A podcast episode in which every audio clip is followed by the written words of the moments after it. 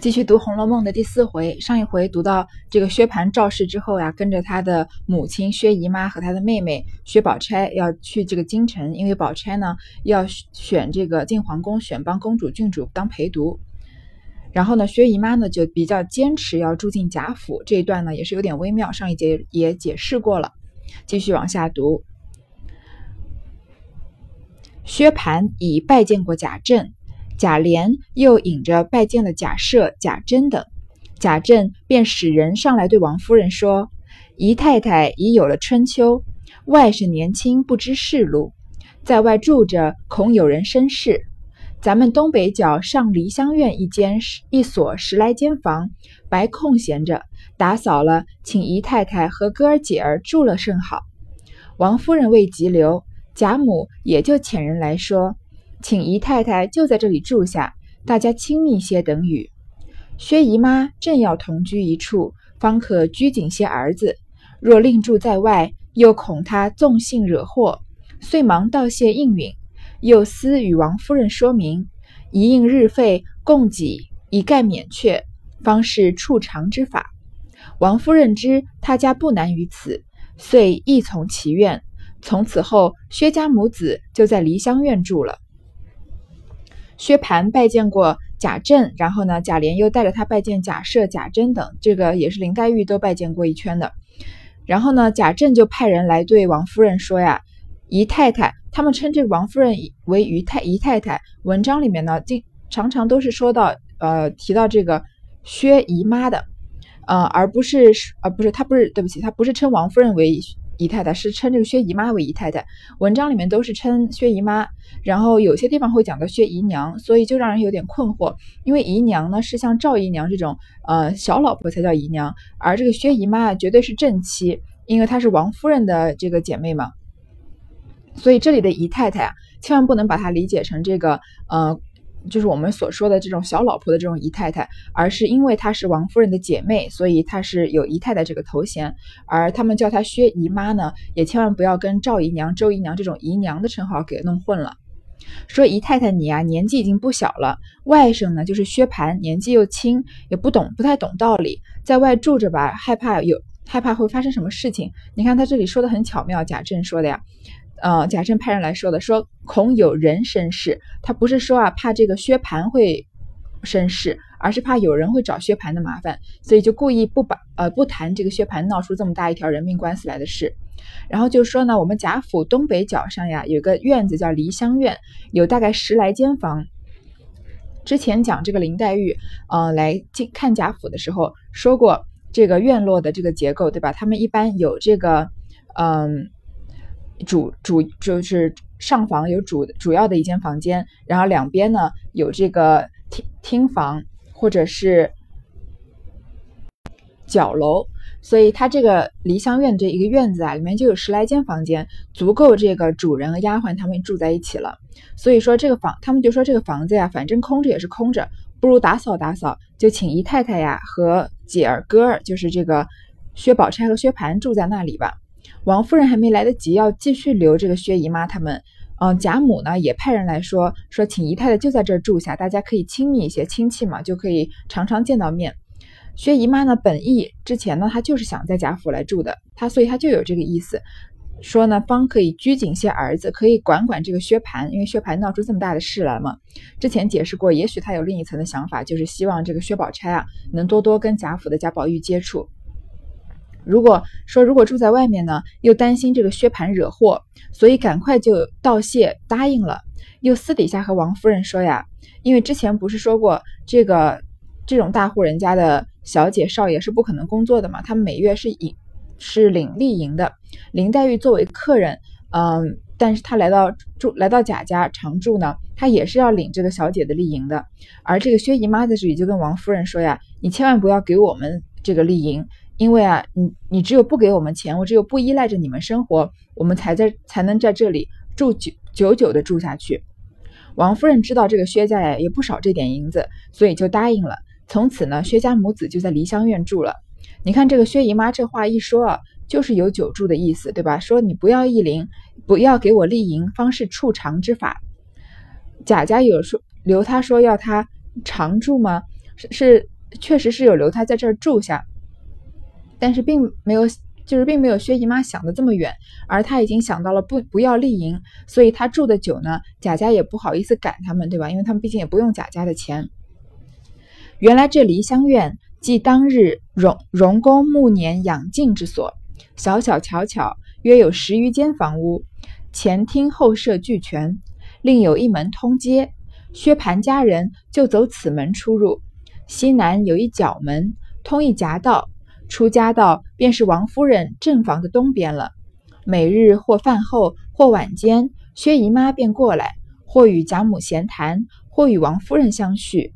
宝钗日与黛玉、迎春姊妹等一处，或看书下棋，或做针纸，倒也十分乐业。原来这个梨香院啊，是当年荣国公在晚年的时候静养的地方。这个院子虽然小啊，小小小小小小小巧巧的，有十余间房屋，但是呢，它这个就是麻雀虽小，五脏五脏俱全。它有前厅，有后舍，甚至有一条有一有一扇门啊，直接通着街道的。这样呢，薛蟠和薛蟠的这些家仆啊，就可以从这个门出入自己的这个梨香院，相当于是一个独栋独门独户了，只是跟贾家连着而已。嗯，他们出门啊，薛蟠出门都不需要经过这个贾家任何人的这个住所了。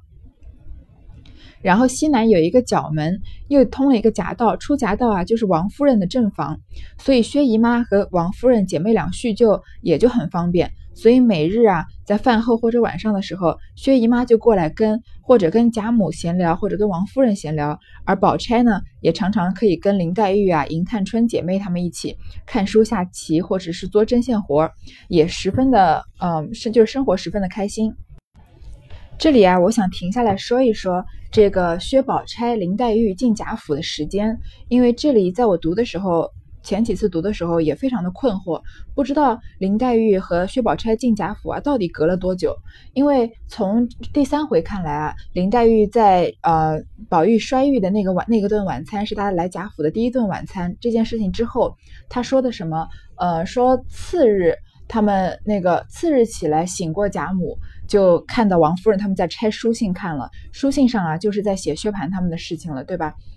这个嗯，就说明这个薛蟠的信寄到贾府和林黛玉进贾府只隔了一天。那薛宝钗他们那个薛蟠在信寄过来的时候呢，他人已经动身上京城了。他们进京城也不过就几个月的时间，听起来好，看起来这边好像林黛玉和薛宝钗进贾府啊就隔了几个月。但是呢，在后面的《红楼梦》处处都可以看得出来，薛宝、林黛玉和贾宝玉有这种一起长大、青梅竹马的情谊，而薛宝钗呢，跟他们似乎隔了一段时间，所以他们有很多话题，有很多氛围啊，薛宝钗无无法参与。所以这到底是不是几个月的时间呢？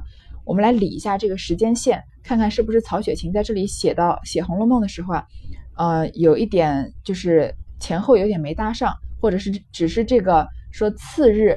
啊，就是这一小段说他起来拜见贾母，看拜见王夫人，看到他在他在拆书信的这一段啊，也许有一些不妥当的地方。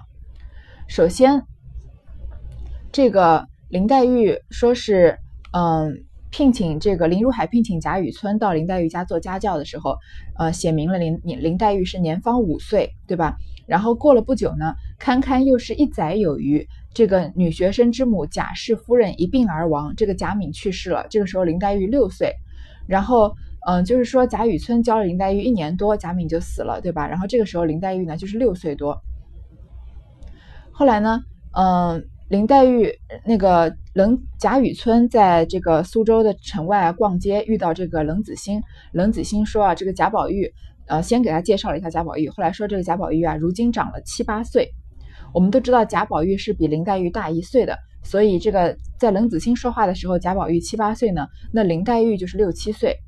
所以，嗯，应该是说贾敏去世以后，林黛玉并没有这个守孝三年，直接就进了贾府了，所以也就叫林黛玉剖腹进京都嘛。所以林黛玉进贾府的时候是六七岁的年纪，我们就算她是七岁好了。在这一章第四回读《红楼梦》的时候呢，我们先这个在葫芦僧乱判葫芦案那节，先说到这个薛蟠介绍他的时候说什么？他年方十有五岁，然后呢就是薛蟠十五岁，然后说他的寡母王氏啊，还有一女比薛蟠小两岁，乳名宝钗，就是说薛蟠十五岁，宝钗呢十三岁。所以宝钗进贾府的时候大概是十三四岁的时候，就算她在路上花了一些时间吧。嗯，宝钗呢就是大贾宝玉一岁的，又大这个贾宝玉又大林黛玉一岁，所以这个时候林黛玉呢差不多已经十一岁了。所以说林黛玉七岁进贾府呀，是四年之后薛宝钗才来。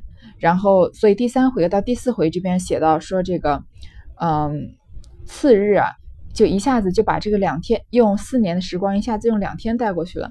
这里也算是《红楼梦》写出来的一个 bug，就是一一个小错误，要不然后面很多剧情啊就没办法接上了。好，这里我们就简单的讲了一下这个时间线，宝。就是黛玉先进贾府，和宝玉呢一起在贾母的房间里面一起长大，过了四年的时光。现在故事发生了的时候呢，这个宝钗已经十三岁，宝玉十二岁，黛玉十一岁。现在，呃，我们继续读这个故事。只是薛蟠起初之心，原不欲在贾宅居住者，但恐姨父管约拘禁，料必不自在的。无奈母亲执意在此。且宅中又十分殷勤苦留，只得暂且住下，一面使人打扫出自己的房屋，再移居过去的。谁知自从在此住了不上一月的光景，贾宅族中凡有的子子侄，俱已认熟了一半。凡是那些纨绔气习者，莫不喜与他来往。今日会酒，明日观花，甚至聚赌嫖娼，渐渐无所不至，引诱的薛蟠比当日更坏了十倍。虽然贾政训子有方，治家有法，一则族大人多，照管不到这些；二则现任族长乃是贾珍，彼乃宁府长孙，又现袭职，凡族中事自有他掌管；三则公司冗杂，且素性潇洒，不以俗物为要，每公暇之时，不过看书着棋而已，于是多不介意。说薛蟠啊，刚本来不想来贾府住的，因为他觉得有这个姨父贾政管着他，肯定啊不能自由自在的这个挥霍。而但是呢，他母亲一定要住在贾府，而且贾府呢又留他们，所以他只得住下。然后他希望呢，把这个薛家的在这个京城的宅子打扫干净了呀，自己再移居过去。谁知道在贾府才住了不到一个月呢？因为这个所谓嗯臭味相投嘛，近朱者赤，近墨者黑。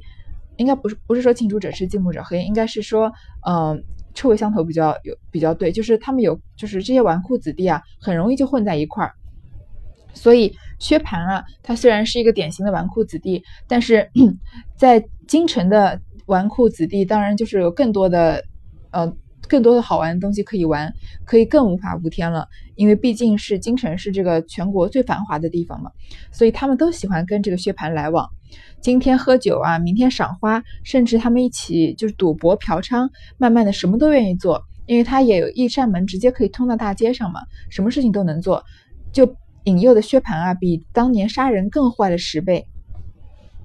虽然这个他的姨父贾政啊，教子有方，治家有法。但是呢，有三点导致他没有办法照顾到薛蟠。第一呢，就是贾家实在是太大了，人太多，管不到这些东西。毕竟这个薛姨妈是姓薛的，她虽然是姨父，但是他们又住在这个梨香院，又在比较偏僻的地方，不可能常常监督着他。第二呢，是现任的这个族长啊，并不是贾政，而是贾珍。你看这个斜玉旁的，嗯，是比反文旁的要这个小一倍的。所以这个贾珍是宁国府的长孙，但是他年纪是不小，他年纪是跟贾政差不多的。然后呢，又袭着官职，所以呢，族中的事情是应该由贾珍来掌管的。而贾珍当然更管不到薛蟠了。贾珍，你后面能看到自己就更更不是什么好鸟了。三则公司冗杂，这个贾政啊是有官职的，所以很忙，而且他平时啊也不太在乎这些东西。他。一到有空的时候呢，也不过就看书下棋，并不太在乎这个管理这些晚辈的这种俗事。况且这梨香院相隔两层房舍，又有街门另开，任意可以出入，所以这些子弟们竟可以放逸畅怀的，因此遂将移居之念渐渐打灭了。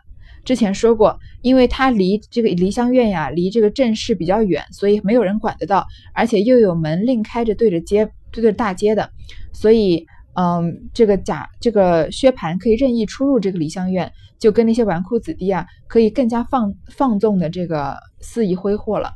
慢慢的呢，他甚至都不想这个住回薛家的宅地了，因为在这里好玩的更多嘛。第四回到这里就结束了。